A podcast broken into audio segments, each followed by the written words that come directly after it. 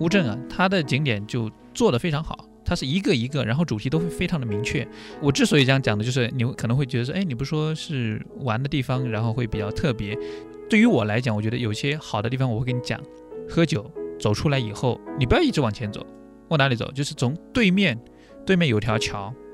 然后你站在那一块位置，就是那个拐弯的那个拐弯角那个地方，你站在那个位置就刚好可以看得到，呃，往前走的乌镇，然后你刚刚走过的乌镇，整个全景，在那里拍照片留纪念非常好，一定要去拍一拍。一半一半了，是的，一半一半。然后你再继续往前走，再走呢，我里面还有一个非常有名，就是江南所有的著名的那个床，收集在一起叫百床馆。啊，最出名的床叫千工床，啊，用一千个工时才做得出来的那个床，啊，非常有名。当然我不讲那么多，床你自己去看吧。好，然后在这里呢，我们讲到就是乌镇是名人，对不对？自古以来就是出人才的地方，啊，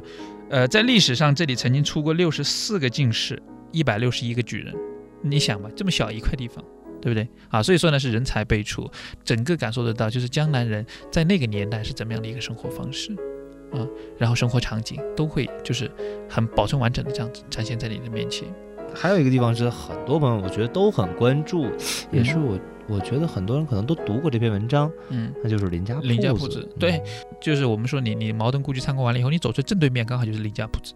啊。当然这个林家铺子是根据他的这个就是作作品当中所所做出来的。其实以前林家铺子离他离他家的位置也真的很近。啊，所以现在你去到里面，然后你可以买到整个江南所有非常有名的土特产。土特产，嗯，对，呃，刚我们讲了，你可以买蓝印花布回来啊，然后呢，你可以买，就是因为它靠近桐乡，就是中国最大的菊花生产基地，杭白菊可以买得到。然后呢，呃，你还可以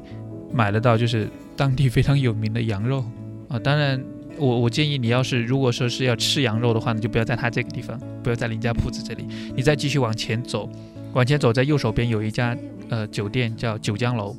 啊，刚刚我们也讲到说，前面我们讲了那么多玩的，其实吃的，现在我相信你肚子也饿了。去到呃乌镇应该要怎样一个吃法？然后你在乌镇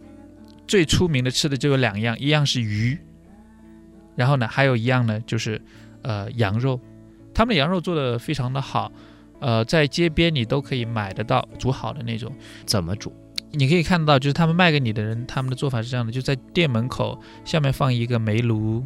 然后呢上面放一一口不大不小的锅，然后里面呢就是用葱、姜、辣椒，少量的辣椒，有这个黄酒，然后有酱油、白糖和盐，这样子就是，呃，其实水是很少的，很少水啊，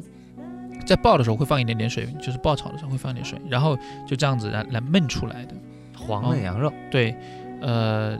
可能跟这里最大的区别就是不会